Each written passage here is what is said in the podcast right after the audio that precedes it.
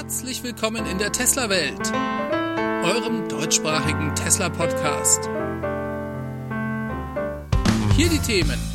Tesla fliegt aus dem Nachhaltigkeitsindex und bekommt Junk-Ratings. Zu Recht? Das konnte ich in einem Interview mit Alexandra aus den USA klären.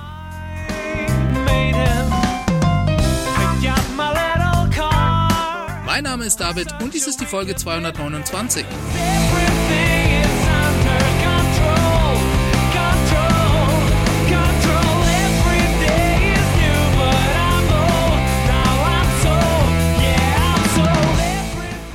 Ja, hallo und herzlich willkommen zu einer neuen Ausgabe der Tesla Welt. Ich habe mir heute einen Interviewgast eingeladen und sitze hier mit der Alexandra. Hallo Alexandra. Hallo David. Ich wollte gerne mit dir über drei Themen heute reden, die zurzeit die Twitter-Community ja, aufregen, würde ich sagen. Zum einen mal äh, geht es um die Credit Ratings von Tesla. Ja? Das ist äh, die Bewertung von den äh, Ratingagenturen, äh, die Tesla immer noch relativ schlecht behandeln, würde ich mal sagen. Dann ist Tesla diese Woche aus dem S&P 500 ESG geflogen. Das ist nicht der S&P 500, darüber reden wir gleich noch.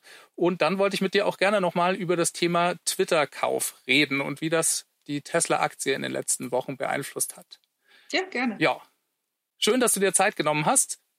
Du sitzt in den USA. Ja, wir haben hier eine einigermaßen große Zeitverschiebung. Deswegen freut es mich doppelt, dass es geklappt hat.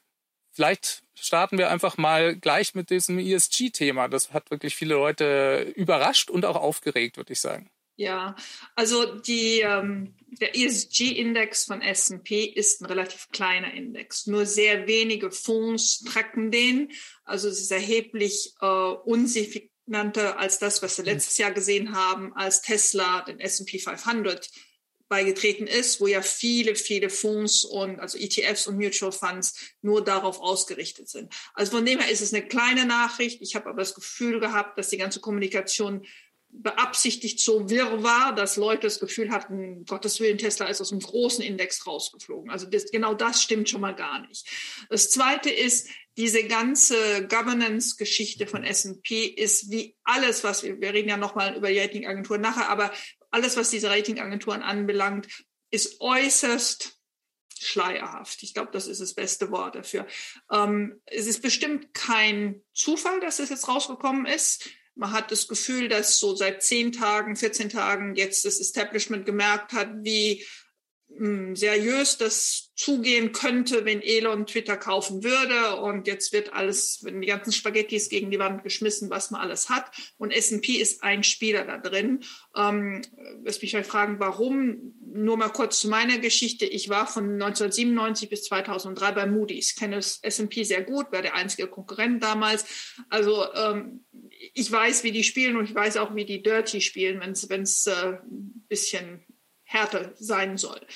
Ja, genau deswegen fand ich es auch so interessant, mit dir zu sprechen, weil du eben aus der Ratingagentur selber kommst und, äh, und das in- und auswendig kennst und äh, da sicher eine sehr interessante Einschätzung zu abgeben Ja, also kannst. die Benchmarks sind wie gesagt eine, eine kleine Nische von den Ratingagenturen, aber nicht unsignifikant, weil sie, die tun so, als ob diese Benchmarks, egal ob sie großen oder die kleinen sind, nur mathematisch ganz strikten Regeln folgen, wer denn jetzt reinkommt und wer denn jetzt rauskommt. So ist es leider nicht. Also da gibt es Komitees, die da bes genau besprechen, wann man wen reinlässt.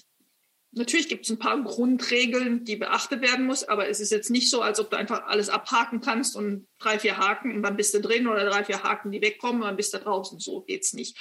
Und dementsprechend wird da beeinflusst. Und dann gibt es auch keine Chinese Walls, diese berühmten existierenden oder nicht existierenden ähm, Schutzwände zwischen den Benchmarks und den Ratings. Man muss wissen, die ganzen Credit Ratings, wir kommen nachher dazu, sind bezahlt. Ja, die Emittenten, die ähm, äh, sich verschulden möchten und diese Credit Ratings nutzen möchten, bezahlen die Ratingagenturen und haben ein Interesse daran, dass diese Noten bei einem bestimmten Niveau sein werden.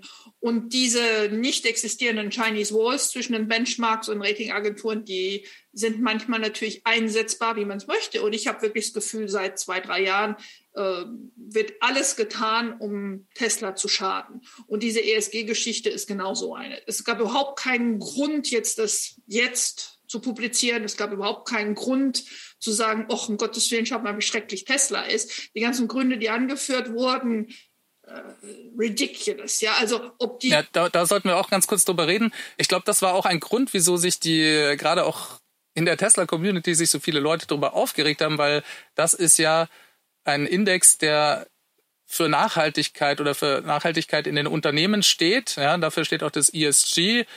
Tesla ist für uns Tesla-Fans ja die Nachhaltigkeit schlechthin. So ungefähr das Ziel des Unternehmens ist ein nachhaltigeres Wirtschaften und äh, der Übergang hin zu nachhaltiger Energie.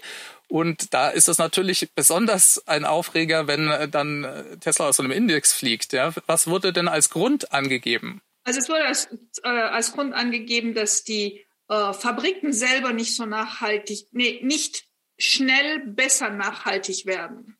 Also kleine Nuance, nicht, dass sie nicht nachhaltig sind, sondern dass sie sich nicht schnell noch nachhaltiger verbessern.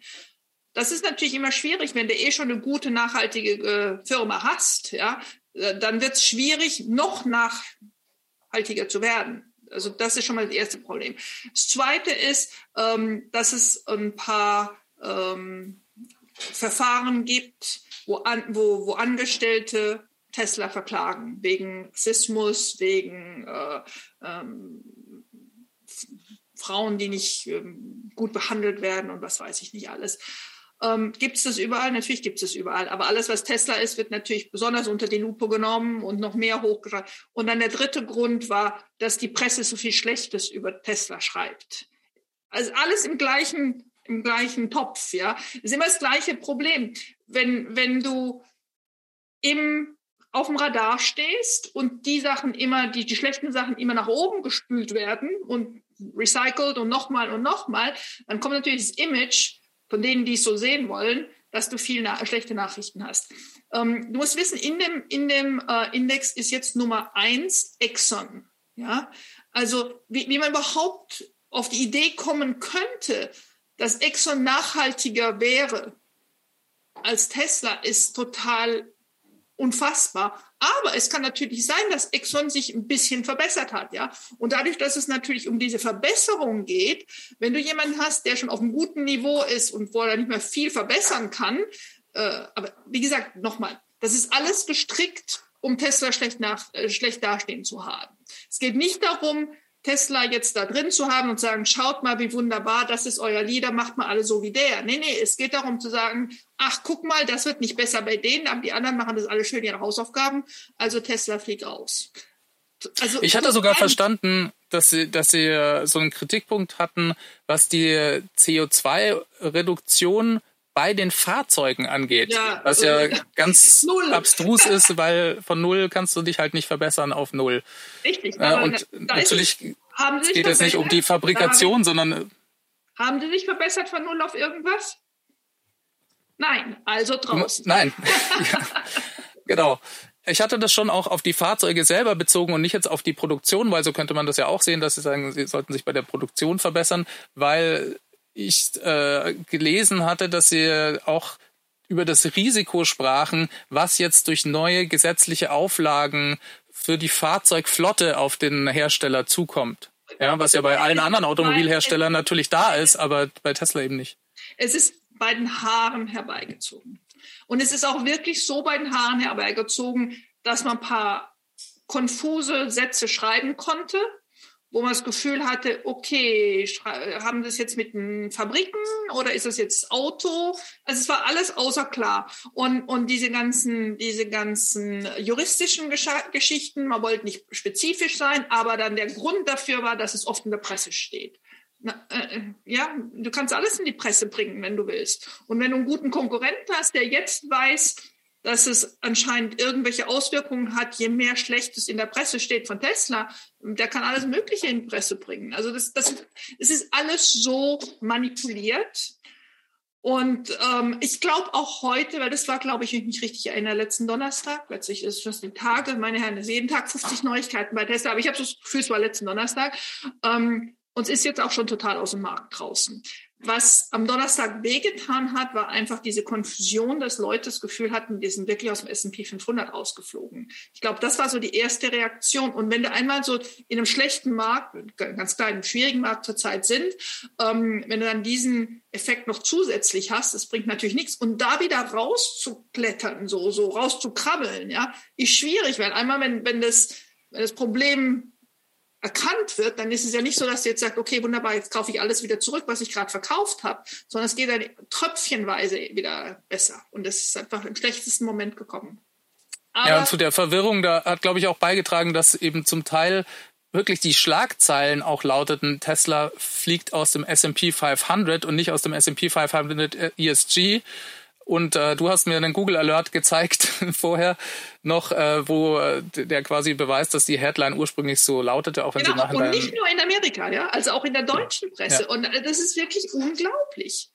Ja, vielleicht noch ganz kurz, äh, vielleicht wissen das nicht alle, aber der S&P 500 ist sozusagen der große Index äh, von S&P, der die 500 größten Market Cap Unternehmen äh, trackt. Ja. Und der ESG ist eben dieser Nachhaltigkeitsindex, der im Vergleich viel kleiner ist, wenn man sich die Fonds und äh, Leute anschaut, die den als quasi nehmen, um ihre Investments zu machen. Also der Unterschied ist 500. Äh, ja, für einen Dollar ja. im ESG sind 500 Dollar im S&P 500. Ja, und von dem her ist es gar nichts. Es, aber man wollte schaden und man hat es geschafft, wenigstens mal einen halben Tag lang. ja, ja, das war schon ein Aufreger, muss man schon sagen. Und man wird dann auch von ganz vielen Leuten gefragt. Also mich, bei mir kommen dann immer die Nachbarn oder die, die Schwiegermutter oder so, ja, die dann sagen, hey, äh, was ist denn da wieder los? Und äh, hat man immer Erklärungsbedarf. Also äh, gebe ich dir vollkommen recht. Und das war auch wirklich was, was schwer nachzuvollziehen ist und dann auch schwierig zu erklären ist. Aber es war ähm, mutmaßlich und es war äh, gezielt und ich, ich muss dann leider auch immer wieder sagen, Tesla hat eine offene Flanke. Die ist keine PR zu machen, sich nicht um diese Journalisten zu kümmern, da drüber zu stehen und zu sagen, schreibt, was ihr wollt, sowieso alles nur äh, im Wind, ja. Und äh, oft haben sie recht, nach zwei, drei Tagen ist das Thema vorbei und keiner kümmert sich mehr drum. Aber auf die Dauer passiert dann eben genau das, dass eben nur schlechte Nachrichten dauernd äh, zermehlt werden und, und, und die Presse kommen und dann irgendwelche Konsequenzen sind. Und diese ESG-Geschichte, die hatten es einfach, da eine Geschichte zu stricken, um zu sagen, nee, wir, wir schmeißen den Tesla raus, die sind nicht gut genug. Und äh, das wäre nicht passiert, wenn jetzt über die letzten Monate und Jahre saubere PR-Arbeit gemacht wird. Also ich höre auch immer, wenn die Leute zu mir sagen, Alexandra, hör auf mit der PR, PR ist äh, alte Welt und was auch immer und das brauchen wir heute nicht mehr. Aber es geht mir nicht darum, jetzt, was für sich zu bestechen oder, oder die, diese ganzen Geschichten zu spielen, sondern es geht mir darum, dass man Journalisten und auch diese anderen Medien, Kreditagenturen, all diese, diesen, diese Leute muss man füttern mit Informationen. Effizient und gut und einfach zu erreichbaren äh, Informationen. Die müssen wissen, wen sie anrufen können. Ich habe gestern mit der Journalistin gesprochen von Bloomberg, der Dana die mir gesagt hat, seit dreieinhalb Jahren, jedes Mal, wenn sie zum Thema Tesla was schreibt, nimmt sie das Telefon, ruft die Linie an und es ruft keiner zurück. Das ist eine, das ist eine Antwo äh, Antwortmaschine und sagte, Dana, ich schreibe einen Artikel über euch, ruf mich bitte zurück. Nichts. Und das kann einfach nicht sein. Das kann einfach, und ich verstehe, ich kenne jetzt lang genug, also ich kenne ihn persönlich nicht, aber ich verfolge lang genug Elon und ich verstehe, wo er herkommt und wo er sagt, Leute müssen intelligent genug sein, die müssen mein Auto verstehen, die müssen meine Firma verstehen, die brauchen nicht noch irgendwas gekannt von der, von der, von der PR-Agentur haben. Ähm, aber die Information kommt nicht dahin, wo sie hinkommen muss. Und heute ist Tesla so ein großes Unternehmen mit so vielen Kunden, und so viel Interesse und steht so auf dem Radar und jetzt natürlich durch Starlink in Ukraine und, äh, und Twitter, äh, Twitter-Kauf zusätzlich, dass man wirklich zumindest die Basisinformationen rüberbringen muss. Man kann nicht einfach nur alles ignorieren. Ja, es würde zumindest vermeiden, dass dann in den Artikeln immer steht, ja, wir haben bei Tesla angefragt, aber wir haben natürlich keine Antwort ja, erhalten. Ne? Das ist immer der Klassiker. Ja. ja. Das stimmt. Ja, ich, ich finde das ein sehr schwieriges Thema, ich, ähm, weil ich verstehe auch den Punkt von Elon, dass er sagt, er will da keine Zeit verschwenden und keine Ressourcen verschwenden und äh, wenn die Leute es nicht verstehen wollen oder die, die, äh, den Kritikpunkt oder den, die Shitstorms hätte er sowieso, ja. Und das verstehe ich schon auch, wie du ja auch, ja. ja. aber ähm, natürlich. Also meine, meine Lösung ist, die ganze Geschichte von Elon und Tesla zu separieren. Also um Gottes Willen nicht Elon aus Tesla rauszunehmen, sondern wenn Elon spricht, dann spricht er im Namen von Elon. Und wenn Tesla PR spricht, sprechen sie im Namen von der Firma. Was heute passiert ist, Elon spricht immer für alle. Und wenn er ein Shit-Emoji äh, gibt, dann heißt es, Tesla hat's gemacht. Ja, und das ist einfach diese Konfusion, wo es kommt nichts Substanzielles und nichts nichts gut aufgearbeitetes von Tesla. Es kommt nur immer diese Reaktion ich liebe Elon und, und finde es wunderbar, wie er auf, auf Twitter sich äh, ausdrücken möchte und möchte auch nicht, dass er es weniger macht. Aber man kann es nicht separieren, solange es auf der anderen Seite nicht was anderes gibt. Jetzt gibt ja Tesla zum Beispiel den Impact Report jährlich Einmal raus. Ja. Mhm. Einmal im Jahr. Der ist äh, wieder sehr umfangreich ausgefallen. Ich glaube, 127 Seiten PDF waren ja, das auch vor ein paar Wochen. Ich, ich habe noch gar nicht Zeit gehabt, mir den im, wirklich tiefgehend durchzulesen. Ich habe ihn nur überflogen, aber ich hatte, ich bin noch nicht richtig eingestiegen, was ich sonst normalerweise auf jeden Fall mache. Muss ich auch noch machen, weil es einfach spannend ist. Aber ähm, das heißt, es gibt ja schon Material und ich glaube, wer den liest, ja, der kann auch schon sehen, dass, äh, dass es natürlich ein Konzept gibt, die Firma weiter zu verbessern, dass es auch ein Konzept gibt, der verantwortungsvoll mit der Belegschaft umzugehen. Das wird da schon deutlich. Klar, ja, natürlich, aber halt ich meine, du kannst natürlich nicht von einem Journalisten, der vier, fünf Artikel pro Tag schreiben muss, hoffen, dass er sich jetzt 127 Seiten durchliest, die dann wahrscheinlich auch noch so auf so einem Niveau sind, dass er nicht gewohnt ist. Ja, also ich will nicht sagen, die sind dumm, Gottes Willen nicht, aber es ist natürlich sehr, sehr spezifisch und sehr Tesla ausgerichtet. Du musst diesen Leuten Sachen vor, aufarbeiten. Du musst erstmal zuhören, was sie wollen und was sie brauchen und dann muss es aufgearbeitet werden.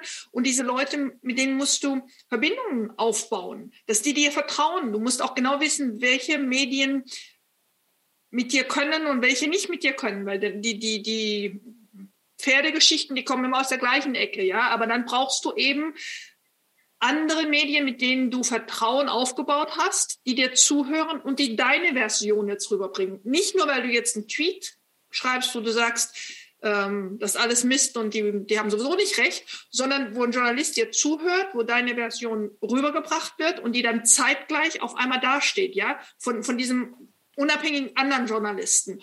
Und dann hast du zwei Geschichten draußen.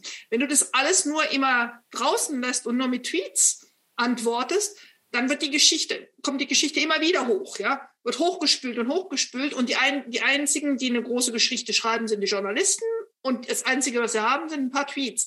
Wenn du da nicht irgendwas anderes Substanzielles hast, aber substanziell heißt eben nicht 127 Seiten auf hohem Niveau, sondern es muss wirklich alles schön vorbereitet sein, damit die das häppchenweise kriegen, was sie brauchen und dann verarbeiten können. Nee. So ein bisschen wie das Tesla vielleicht in dem Blog gemacht hat, den sie ja 2013. Wieder, ja. 2013 finde ich das Beste, habe ich auch noch mal noch mal rausgesucht in meinen Twitter-Feed getan, ähm, als damals die ersten Teslas ähm, Feuer gefangen haben, hat Elon in seinem in seinem Blog genau erklärt, was passiert, wie wenig das war, dass es nichts mit Tesla zu tun hatte, dass es das und das war, äh, wie sie das recherchiert haben und dann war gut. Und das ganze Thema war vorbei. Jetzt, letzte Woche, zwei Brände, keine Reaktion. Es kann nicht sein. Du kannst nicht einfach sagen, okay, das geht auch vorbei. Das, nee. Ja, naja, sie veröffentlichen ja schon die, die Zahlen zu den Bränden wie viele Autos sozusagen bei Tesla brennen und setzen das dann in Vergleich ja. mit den Fahrzeugbränden. Und, und wunderbare, sie schon. wunderbare Zahlen, genau. Ja. Ja, genau, das ist, glaube ich, auch so Faktor 10 dazwischen. Aber klar, da wäre eine Reaktion vermutlich, weil ja auch angefragt wird, dann schon. Ja. Und da ist keiner da. Kein, besser, und, ja. und, und, zumindest ein Pressrelease oder irgendwas, ja mit zwei, drei neuen Fakten, mit, mit neuen Zahlen. Einfach, dass, dass die Journalisten auch was haben zum Quotieren. Nicht sagen, wir haben angefragt und äh, da war keiner. Ja, und untersuchen tut das Tesla ja sowieso. Da sie ja auch Zugriff auf die Fahrzeuge haben und das und genauestens untersuchen werden. Genau, ja. und hundertmal schneller die Informationen haben und im Grunde ruckzuck wissen, um was es geht, ja, was kein anderer kann. Also, und, und das ist andere. Dann laden doch mal alle diese Journalisten ein, zeigt mal, was ihr könnt, führt die mal, lauft, lässt, lässt die doch mal Austin durchlaufen und, oder erklärt mal, wie das funktioniert, wenn was passiert ist, wie dann Headquarter weiß, wie der Unfall zustande gekommen ist die Leute wollen ja lernen. Ich glaube, es ist nicht so, und ich vergleiche es dann immer mit Apple. Also ich war kein Apple-Fan. Ich war damals total auf der, auf der Blackberry-Schiene. Schön vorbei. Aber das ist eine andere Geschichte. Aber eins muss man Apple lassen. Sie hatten genau gewusst, wie sie die wichtigsten Journalisten begeistern konnten und dann auf ihrer Seite haben. Und das war wirklich gut gemacht von Steve Jobs. Und das fehlt ein bisschen bei Tesla. Aber ich will jetzt nicht so anhören, als ob ich so ein Tesla Kritiker bin, um Gottes Willen nicht. Ich bin also hundertprozentig Tester. Nur ich sehe auch manchmal ein bisschen die Flanken, die sie haben und die man wirklich verbessern könnte. Wie, wie siehst du denn das mit jetzt diesem Einfluss von dieser ESG-Geschichte auf den Preis der Aktie von Tesla? Denkst du da, da geht es auch darum, es für Elon schwieriger zu machen, Twitter zu kaufen? Oh ja, klar. Einfach ganz dadurch der Aktienkurs sinkt? Ja, ne? ganz klar. Also ähm, die, Elon ist natürlich total auf dem Radar jetzt und hat auch ähm, hat sich in eine Situation gebracht, bestimmt wissend, was er tut, ich hoffe es zumindest, ähm, wo er viele Leute gegen sich hat, dieses ganze Establishment. Man muss wissen, Twitter in den in, in USA, äh, die ganzen Social Media sind heftig, heftig politisch infiltriert. Und ähm, da wird wirklich viel, viele Fäden gezogen. Viele ehemaligen Leute, die in der Demokratischen Partei waren, arbeiten jetzt in Social Media und, und ziehen da die Fäden und was auch immer. Ähm, und er hat im Grunde zwei Sachen getan innerhalb von wenigen Tagen. Ähm, erklärt, dass er Twitter kaufen möchte und dass es da zum Abschluss kommen könnte und erklärt, dass er nicht mehr demokratisch wählen möchte und zumindest im November für die Republikaner und äh, wählen möchte. Und das musste ja nicht sein, ja. Kein Mensch hatte ihn gefragt. Auf dem All-in Summit, wo, der, wo er das gesagt hat, hat keiner gefragt, was wirst du im November wählen? Die Frage war nicht da. Er hat spontan rausgeschmissen und wusste genau, was er tat, ja. Und damit hat er sich natürlich noch mehr ähm, Zentrum vom Feuer gegeben. Ich muss dazu noch sagen, natürlich die Starlink in der Ukraine war ein anderes Problem, das ist ein internationaleres, also kein Problem, weil es war eine Lösung, aber nicht alle finden das toll, ja. Und du hast da praktisch jetzt verschiedene Kräfte, die das Gefühl haben, er wird zu mächtig, er hat zu viel Einfluss, er steuert gegen was, was wir so steuern möchten, er möchte es anders steuern.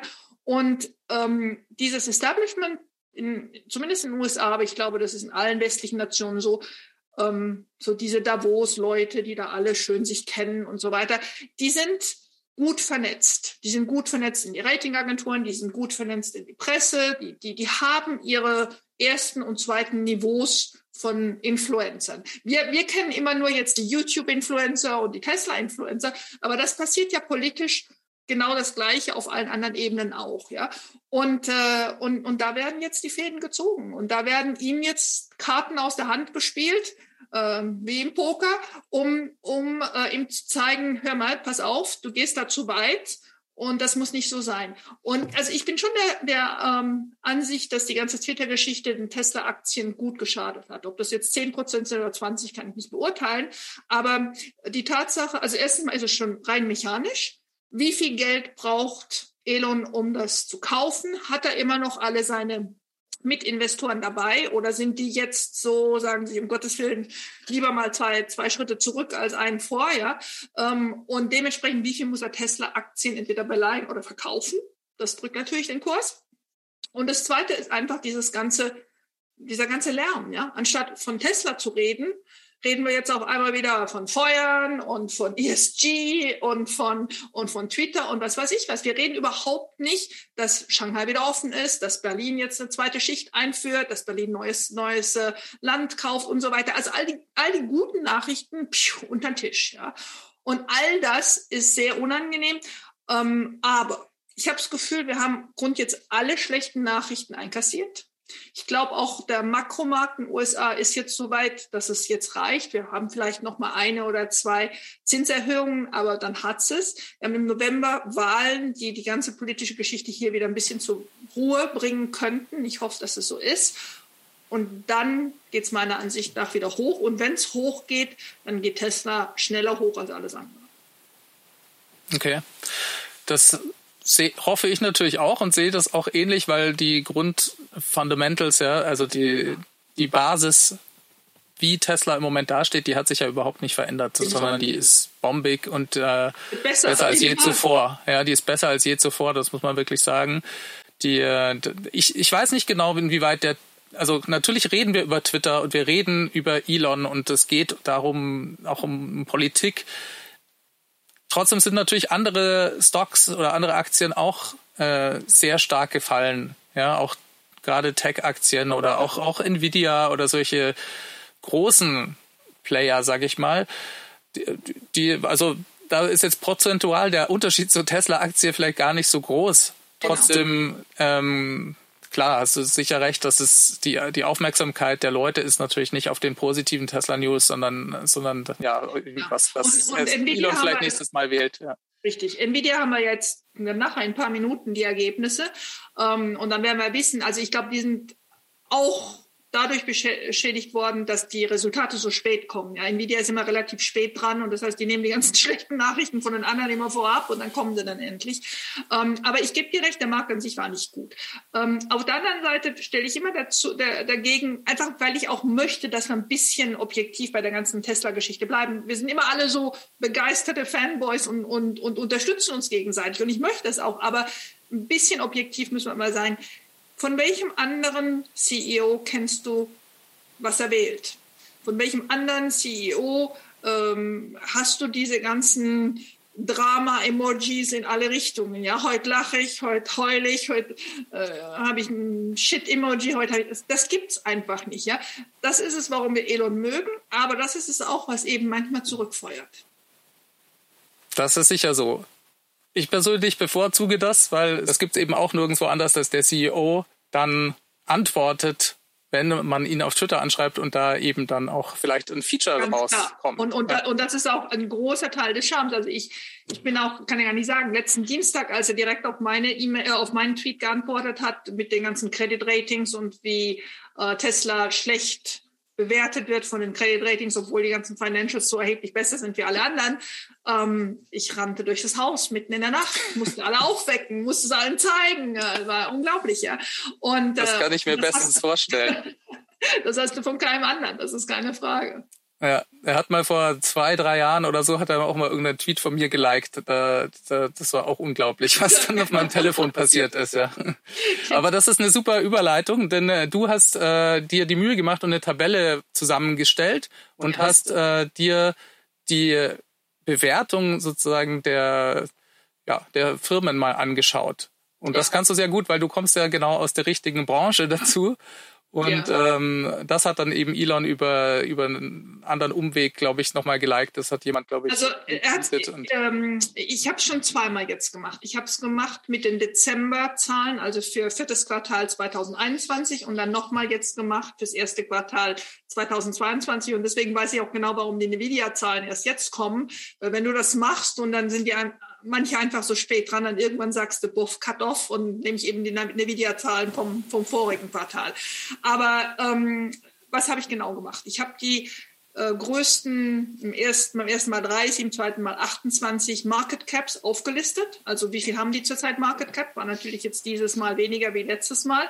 Ähm, was haben die an ähm, Operating Cashflow? Was haben sie wirklich in der Kasse heute? Und dann sechs verschiedene äh, Ratios, die wir beim Rating genutzt haben. Die sind also, ich habe selber nicht Corporate Ratings gemacht. Ich war in der Fonds-Rating-Sparte bei Moody's, aber wir wussten natürlich, wie es gemacht wird. Und da kommt natürlich bei einer Ratingagentur noch erheblich mehr dazu als nur diese sechs. Aber das sind meines Erachtens die besten sechs und auch die, die aussagekräftigsten sechs, um die Finanzstärke von einem Unternehmen zu bewerten. Finanzstärke will heißen, wie sicher ist es, dass sie irgendwelche Schulden zurückbezahlen. Ja, das ist so die Sache, die man bewertet, wenn man, wenn man Rating macht. Und äh, habe die 28 aufgelistet und dann habe ich mir noch zehn ähm, äh, Carmakers, äh, wie sagst du auf Deutsch, Autohersteller ähm, ja. dazugenommen. Und es gibt, ich, ich habe mich abonniert an ein Tool, das nennt sich Guru Focus. Die machen das ganz gut. Da brauchst du nicht mal die, du kannst direkt reinschreiben, was du möchtest als als äh, Indikator oder was du durch was teilen möchtest und die machen dann die ganze Arbeit für dich. Also ich habe mir die Arbeit gemacht, die Tabelle zu machen. Ich habe mir die Arbeit gemacht, das mir in Guru äh, so anzulegen, dass das leicht wieder zu aktualisieren ist. Aber es ist jetzt auch nicht so was, als ob das eine Doktorarbeit gewesen wäre. Bei weitem nicht. Beim zweiten Mal zwei Stunden gedauert, beim ersten Mal war es ein bisschen mehr.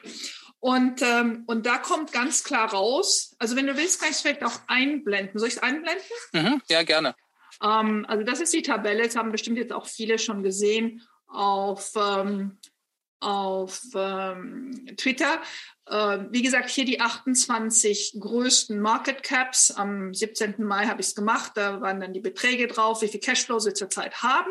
Und dann äh, diese fünf waren es hier noch. Ich habe in meinem hinten drin noch mehr, aber das sind die fünf wichtigsten ähm, äh, Equations, also äh, wie nennt es auf Deutsch, die, die Indikatoren, ähm, die ich mir ausgerechnet hatte. Cash to Debt, Debt to Equity, Debt to EBITDA, Debt to Revenue und Altman Z. Und dann, ähm, also alle für alle schön aufgelistet, dann für die Automakers unten auch. Und dann, ähm, wenn sie im grünen Bereich waren, bekommen sie drei verschiedene Grün, also gut, sehr gut und dann dunkelgrün ist eben das Beste. Und wenn sie im roten Bereich sind, war es dann eben orange, äh, ein bisschen schlecht oder dunkelorange, sehr schlecht. Ja? Und siehst dann also ruckzuck mit den Farben, wer denn gut ist. Und die einzigen drei, die durchweg dunkelgrün haben, waren Alphabet, also Google, Tesla und äh, Facebook. Ja? Und von den dreien ist der Altman Z-Score, der für mich der Aus aussagekräftigste Indikator ist äh, für, für Tesla der höchste. Natürlich ist Tesla noch nicht so cash-rich wie, äh, wie äh, Alphabet und auch nicht wie, wie Meta. Ähm, aber, und da kommt es eben, äh, von dem ganzen oberen Bereich, von den 28, ist Tesla das, eins, die einzige, das einzige Unternehmen, das noch Junk geratet ist, also nicht mal Investment Grade. Und Investment Grade ist insoweit wichtig, dass es eben bis heute immer noch äh, viele Unternehmen und Fonds und äh, Finanzberater gibt, die sagen ihren Kunden oder die machen für ihre Fonds Entscheidungen nur, wenn die, das Rating ein Investment Grade Rating ist. Ähm, und, und dementsprechend ist es eben wichtig, weil da nicht Investment Grade zu haben, so gerade drunter das nicht zu bekommen, äh, hat viel mehr Einfluss, als man sich denken kann. Und dann, wenn man es vergleicht mit den Autoherstellern, da sieht es dann noch ganz übel aus. Ich mache mal ein bisschen höher, wenn ich es bekomme, ja. Ähm, wie gesagt, alles schön im orangen Bereich, außer Honda, der einen einzigen Indikator gut hat. Nur die haben alle äh, Investment Grade Ratings mit der Ausnahme von Ford, der, die wirklich schlecht dastehen finanziell. Ja. Also von dem her, Ford, da konnte es dann wahrscheinlich nicht mehr unter den äh, Teppich kehren. Und das ist die Antwort von, äh, von Elon, der das eben, also wie gesagt, der sagt, wir brauchen das Rating sowieso nicht. Bin ich nicht ganz einverstanden mit, aber wie auch immer. But it is silly. Und silly ist das schönste Wort, das man dafür nutzen könnte. Es ist im Grunde korrupt, wenn man es so sagen möchte. Habe ich das ja. gut genug erklärt oder willst du da noch ein bisschen mehr dazu wissen? Nee, das ist eigentlich, glaube ich, sehr schön klar geworden. Dankeschön. Und die, eben auch die Wichtigkeit, dass viele professionelle Anleger dann da eben in solche Unternehmen dann einfach gar nicht investieren wollen oder zum Teil auch vielleicht nicht können.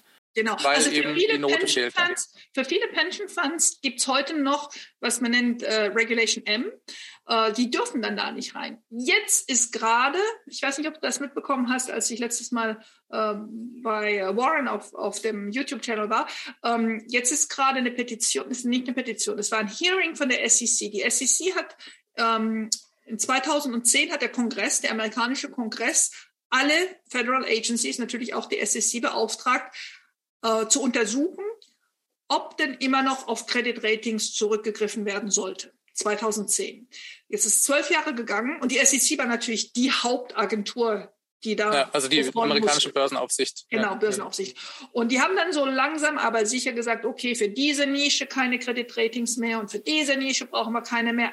Aber es war immer, was sich Section 101 und 102 von Regulation M an sich da waren so die großen, großen, großen, großen Beträge, die immer noch in ihrem Gesetz hatten, für diesen Typ von Investment oder für diese Art der Arbeit von Finanzberatern brauchen sie mindestens ein Kreditrating von einer etablierten Ratingagentur. Und diese letzte Nische, das ist die allerletzte, die steht, die ist jetzt dabei, ähm, beraten zu werden, ob man die auch aufgibt und wollten da ein Hearing haben und oder haben ein Hearing und haben zwei Monate zwischen 23. März und 23. Mai, die äh, äh, es erlaubt, dass, dass wir öffentlich ähm, unsere Kommentare abgeben. Ich habe dann auch am 18. Mai meinen Kommentar mit dieser Tabelle hingeschickt und habe dann diese andere YouTube-Geschichten gemacht um da ein bisschen drauf aufmerksam zu machen. Und hunderte, es ist wirklich schön zu sehen, hunderte von Leuten haben es jetzt gemacht. Bevor wir es gemacht haben, waren es zwei Kommentare, jetzt sind es mehr wie 100. Jetzt ist es zugemacht werden, jetzt müssen wir abwarten, ob es geklappt hat. Hm. Naja, das wäre auf jeden Fall wünschenswert, damit dann auch Pensionfonds vielleicht in Tesla investieren können. Was mich jetzt noch interessiert hätte, wenn wir uns die Schulden von Tesla anschauen, ja, die sind ja in den letzten Quartalen sehr, sehr stark. stark. abgebaut worden, dadurch, dass Tesla also, so viel Cash generiert hat, dass sie dann die Schulden zurückgezahlt haben. Ähm, jetzt ist es aber auch so, dass äh, ja andere Autohersteller sehr viel Leasing machen und deswegen ja auch mit diese hohe, diese hohen Schulden haben, weil es, halt auch viel durch Leasingverträge kommt. Richtig? Ähm, nee, also das ist was anderes. Die, die Leasing-Geschichten von den Autoherstellern sind typischerweise bei den OEMs äh, ausgelagert in ihre Finanzstrukturen. Ja, die haben dann, es gibt BMW Leasing und Ford Leasing und so weiter. Das heißt, da gibt es Strukturen, ein bisschen wie 2008. Und ich glaube auch, da kommt ein großes, großes Problem auf die zu. Das ist aber eine andere Geschichte. Das hat mit Tesla nichts zu tun. Ähm, wo sie diese ganzen äh, Refinanzierungen machen innerhalb einer äh, abgesonderten Entity. Ja, das, das ist also praktisch ausgelagert, diese ganzen Leasing-Geschichten.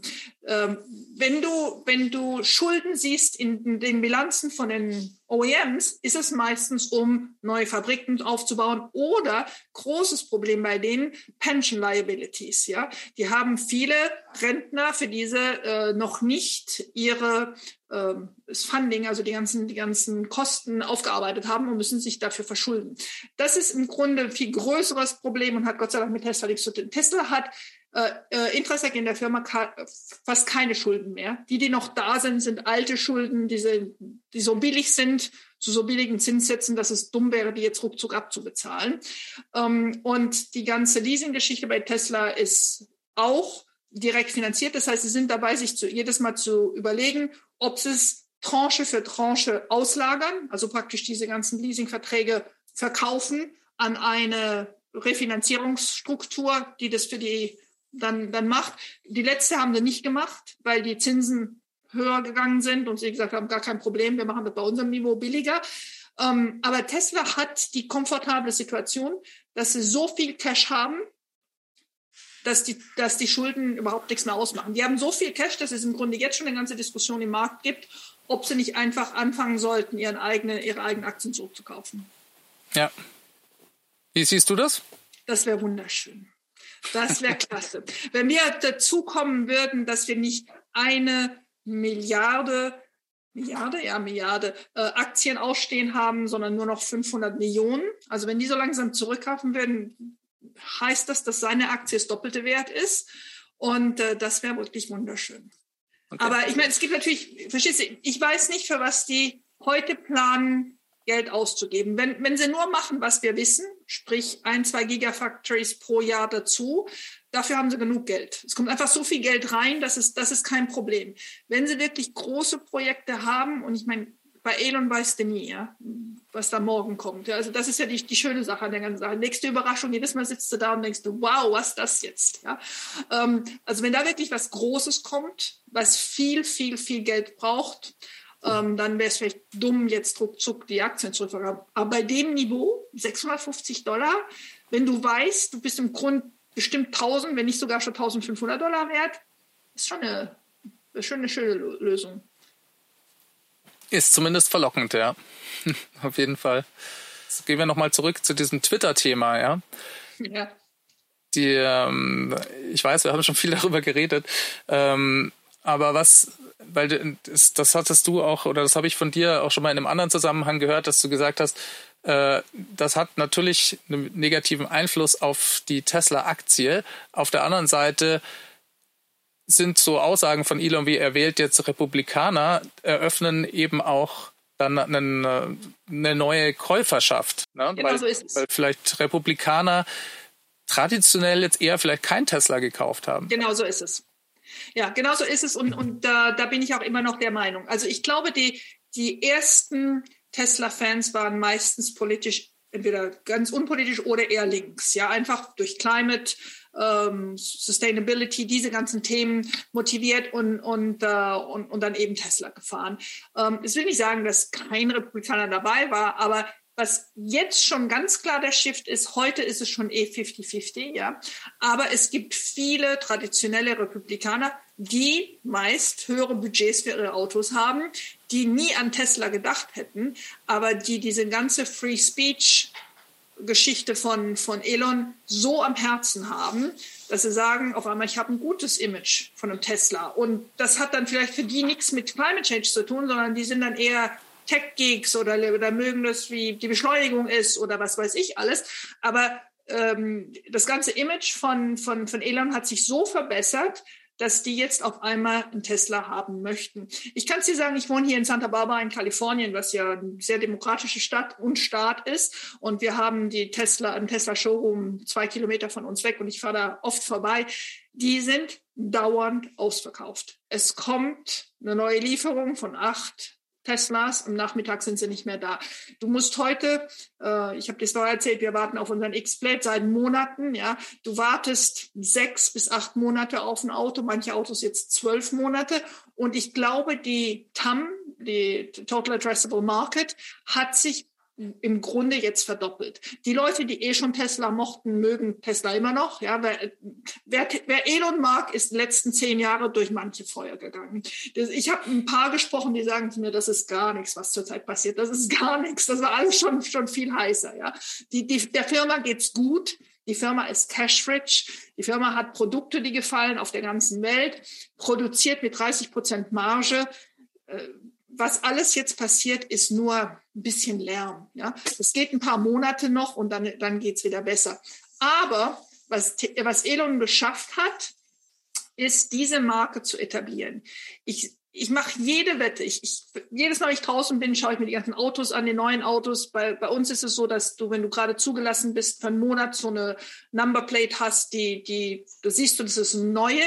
Ich mache jede Wette, zurzeit sind es mehr als 20 Prozent aller Autos, die neu zugelassen sind, die Teslas sind bei uns. Mehr als 20 Prozent. Das musst du dir mal vorstellen. Ja? Natürlich geht es jetzt ein paar Jahre, bis das alles sich dreht, ja, bis, bis das wirklich 20 Prozent aller Autos auf der Straße sind. Aber das wird kommen. 20 Prozent. Und gleichzeitig kommt ein Bot, vielleicht kommt Full Self Driving. Es ist einfach unvorstellbar, wo das alles noch hingehen kann. Ja, das, äh, so ganz so weit sind wir hier noch nicht in Deutschland. Äh, da haben wir noch ein bisschen Luft nach oben. Aber äh, die ja, Giga Berlin ist ja jetzt Gott sei Dank am Start und fängt genau. an, hier jetzt sogar mit einer zweiten Schicht ähm, mehr ja. Autos zu bauen. Ja, und da freuen wir uns auch total drüber. Das war jetzt auch sogar hast noch mal schon, ein bisschen schon, früher als vorher. Hast du schon einen Y gesehen, der in, in Berlin äh, gebaut wurde? Ich bin schon eins gefahren. Wow, tell me. Ja. ja, weil die haben nämlich eben äh, ja eine ganze Reihe von Fahrzeugen, das weißt du ja sicher auch, äh, bevor die endgültige Genehmigung da war, produziert und diese nicht verkaufen dürfen. Und diese ganzen Fahrzeuge sind jetzt hier in den Tesla Service Centern und äh, kann man Probe fahren. Kann ich auch nur jedem empfehlen. Macht richtig Spaß und äh, und ich glaube auch, dass, also das fand ich ganz interessant, weil ich hatte, die haben mir das Auto gegeben und ich dachte, na, vielleicht wollen die sich das nochmal anschauen, nicht, dass irgendwelche, dann, dass ich irgendwelche Kratzer reinfahre in die Felgen oder so, ja. Und die waren da super entspannt. Ich glaube, weil sie es auch gar nicht verkaufen können, das Auto danach. Ja, aber die sind auch super entspannt. Ist uns hier. egal. Ja.